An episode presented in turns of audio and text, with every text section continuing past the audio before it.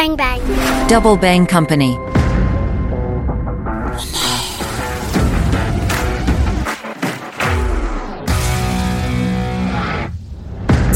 Les internautes, mon œil se penche sur le monde d'Alexandre Négru, président de l'Institut d'études de géopolitique appliquée, un think tank qui exerce dans le domaine des relations internationales et stratégiques.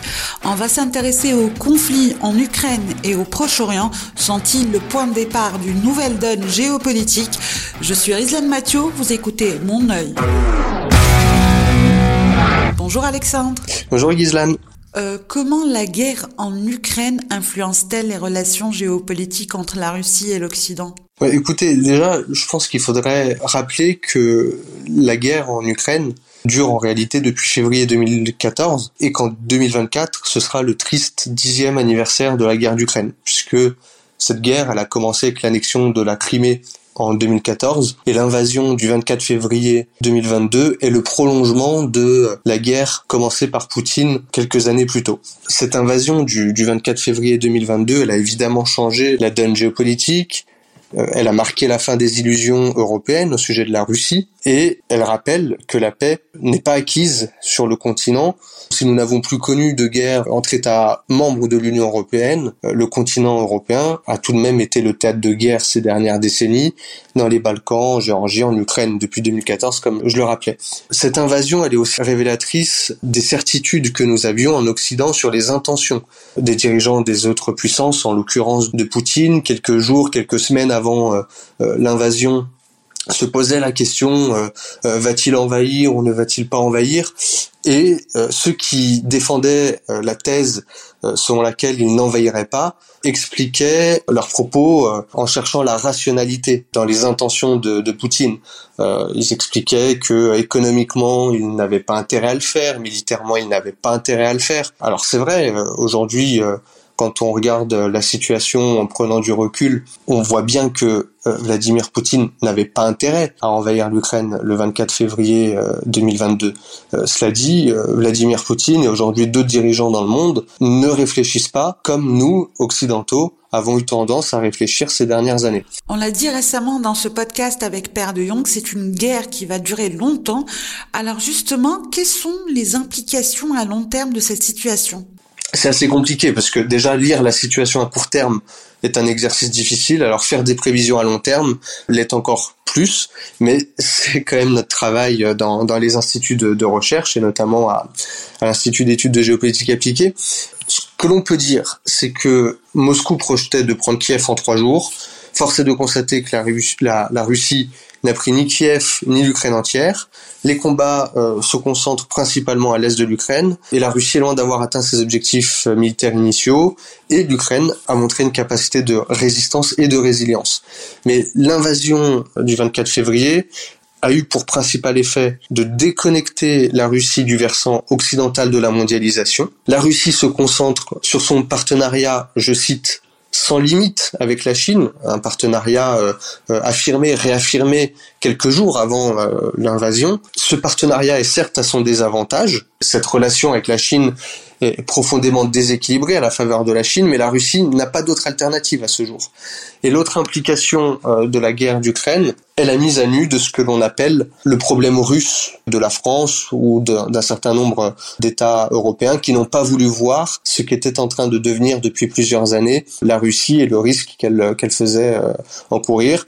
Cette guerre d'Ukraine, enfin, implique euh, un réarmement euh, de l'Europe après des décennies à avoir désarmé. Aujourd'hui, à la faveur de la guerre d'Ukraine, nombre d'États, au premier rang desquels la France, sont à l'initiative d'un réarmement. Le retard considérable et on ne rattrape pas un retard en partant de guerre, mais c'est un, c'est un début et c'est l'une des conséquences de la guerre d'Ukraine.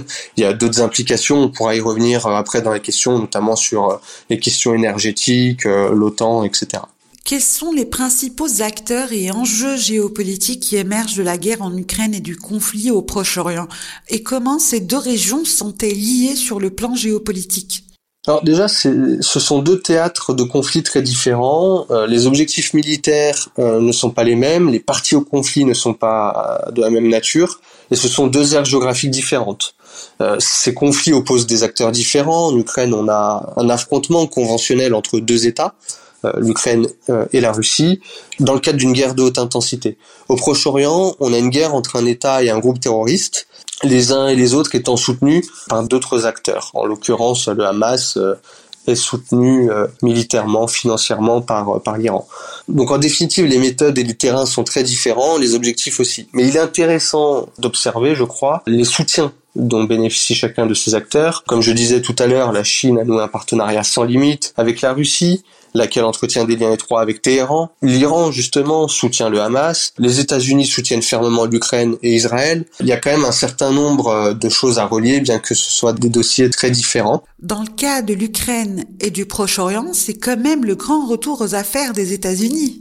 Ce qui interpelle dans tout cela, je crois, c'est la centralité des États-Unis. Euh, si vous voulez, après euh, l'épisode du Capitole, après la débâcle américaine en Afghanistan, beaucoup ont, à tort, annoncé euh, les États-Unis sur le déclin. Or, il ne faut jamais oublier que les États-Unis disposent du plus important budget militaire au monde, leur budget est plus conséquent que leurs principaux concurrents réunis, et cela fait partie de la doctrine euh, militaire américaine. Il est frappant de constater aussi que les États-Unis ont une capacité à relier les différents théâtres euh, d'opération et à rester influent tant sur le volet diplomatique que militaire. Ce n'est pas anodin, par exemple, que les deux premiers otages libérés par le Hamas étaient des citoyens américains, d'autant plus qu'ils ont été libérés avant l'accord indirect entre le Hamas et Israël, sous l'égide notamment du Qatar, euh, de l'Égypte et des États-Unis.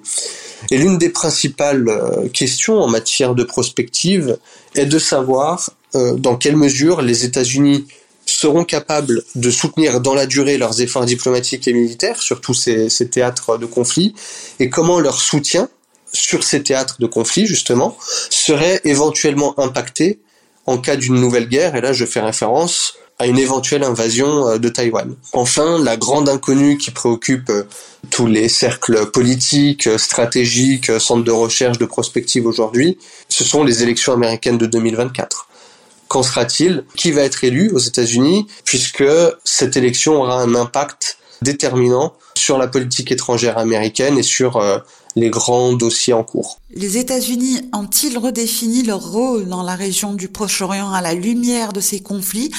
Et comment cela affecte les alliances et les partenariats dans la région?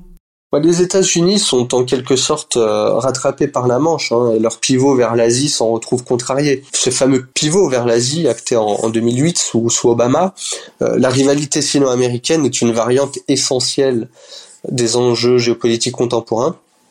Les États-Unis aimeraient pouvoir euh, s'y consacrer à, temps plein, si je puis dire, mais ils ont été rattrapés par la Manche en Europe avec la guerre d'Ukraine, mais également au Proche-Orient, avec un conflit qui dure depuis plusieurs décennies, qui avait été euh, abandonné, notamment par un certain nombre d'États arabes euh, ces, dernières années. Et ils se retrouvent même impliqués en Afrique, là où ils étaient plus effacés, face aux débâcles françaises, euh, afin d'éviter de laisser de l'espace aux groupes terroristes, à la Chine et à la Russie entre autres. Et face à la posture de Téhéran au Proche et au Moyen-Orient, les États-Unis n'ont d'autre choix que d'y positionner des forces militaires euh, dans une logique euh, dissuasive et euh, de soutenir leur allié de toujours dans la région, Israël. En quoi les développements récents en Ukraine et au Proche-Orient ont-ils modifié l'équilibre des pouvoirs au sein des institutions internationales telles que l'ONU et l'OTAN? Alors l'ONU et l'OTAN sont, sont, deux organisations différentes. L'ONU est une enceinte du multilatéralisme post-seconde guerre mondiale. Euh, dont son Conseil de sécurité est aujourd'hui paralysé, notamment en raison du, droit de veto. Euh, d'aucuns remettent en, question euh, la légitimité de l'ONU telle qu'elle fonctionne aujourd'hui. L'OTAN est quant à elle l'organisation militaire la plus puissante du monde, qui a retrouvé un rôle central à l'aune de la guerre d'Ukraine et qui s'en trouve même renforcé en accueillant de, nouveaux membres. C'est un exploit de Poutine que d'avoir euh, jeté dans les bras de, de l'OTAN la Finlande et la Suède. Je crois que l'ONU a encore un rôle à jouer aujourd'hui. Mais on peut constater que les négociations les plus importantes aujourd'hui se font hors enceinte onusienne et que l'organisation peine à imposer la paix là où il y a des conflits latents ou en cours. Et, il est utile, je crois, euh, de réfléchir à une adaptation de l'ONU au nouveau contexte international, aux nouvelles réalités géographiques et, et politiques. Pour en revenir à l'OTAN, l'organisation, si vous voulez, elle retrouve son rôle originel, c'est-à-dire celui de faire bloc contre la menace en provenance de, de Moscou. L'OTAN s'en retrouve renforcée, comme je disais, et il y a un déplacement de son centre de gravité vers l'Europe centrale et orientale. Les régions baltiques et de la mer Noire sont très stratégiques aujourd'hui et l'OTAN y renforce ses positions. Mais de façon plus globale, on constate une certaine paralysie des enceintes euh, du multilatéralisme. Et il est, il est intéressant d'observer les stratégies des uns et des autres au sein de ces instances. Vous avez, si vous voulez, la, la Chine qui cherche à façonner euh, les enceintes du multilatéralisme à son image et à les faire converger vers ses intérêts. Elle n'a pas intérêt à la désoccidentalisation totale du monde dans la mesure où, son modèle économique dépend euh, largement de l'Occident la Russie est dans une logique beaucoup plus radicale. Elle a déjà été déconnectée du, versant occidental de la mondialisation et elle cherche à défaire les enceintes actuelles dans lesquelles elle n'a plus d'intérêt. Après, on peut aussi citer des groupes d'États tels que le G7, le G20, les BRICS, qui sont également de nature à évoluer.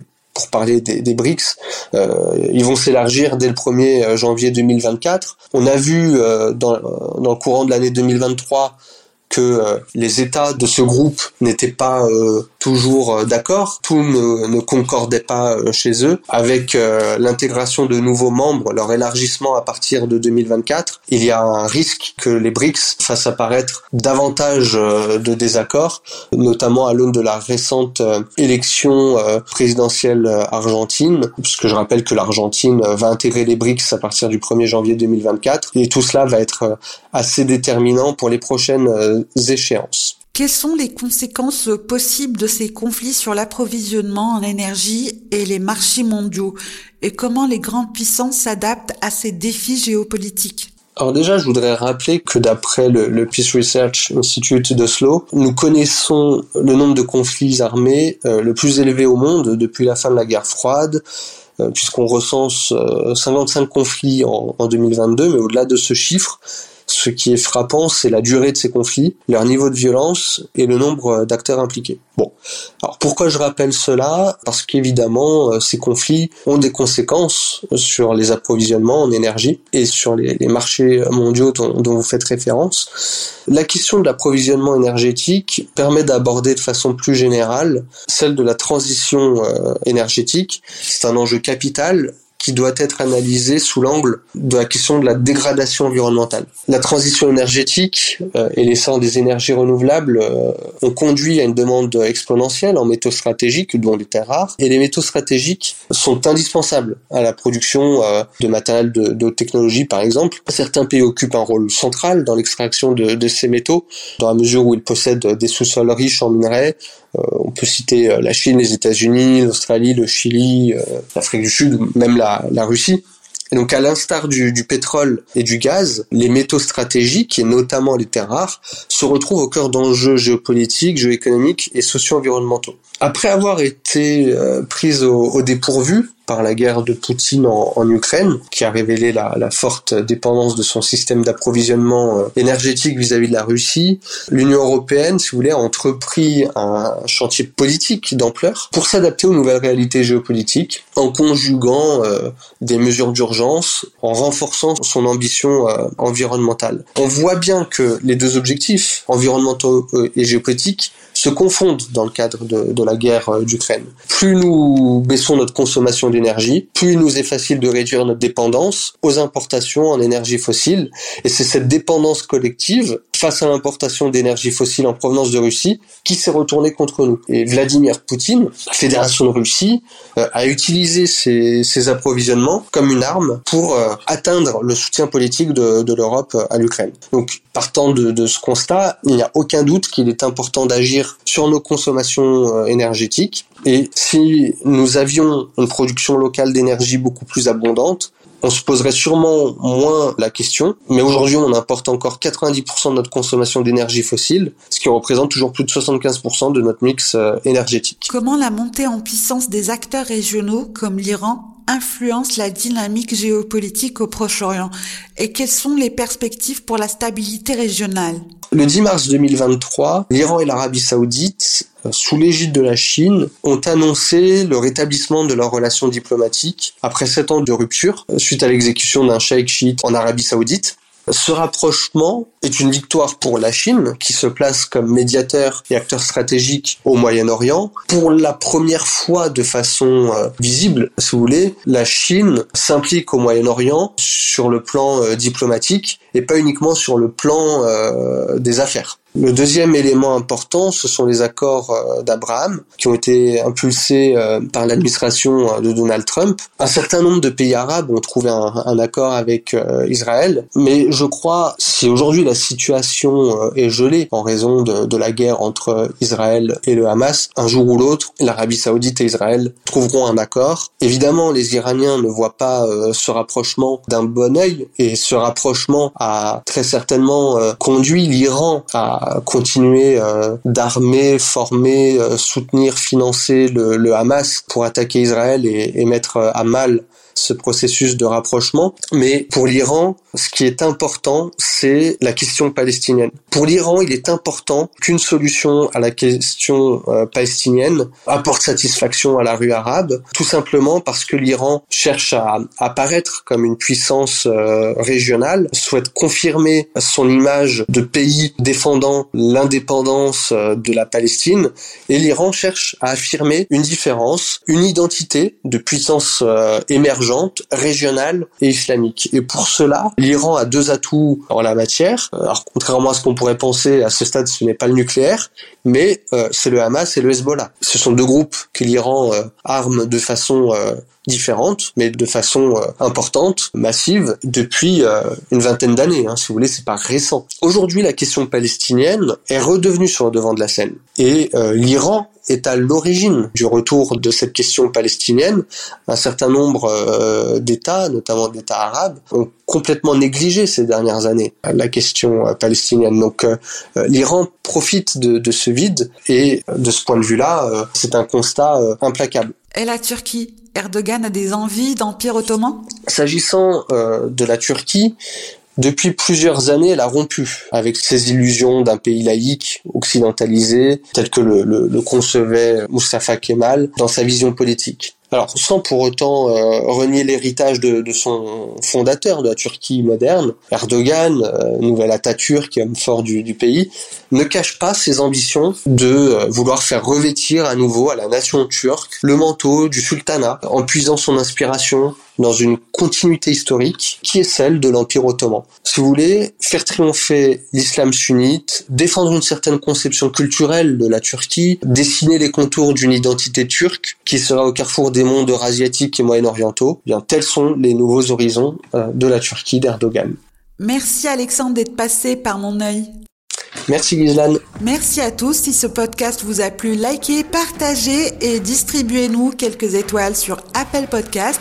On se retrouve très vite. Ciao, ciao.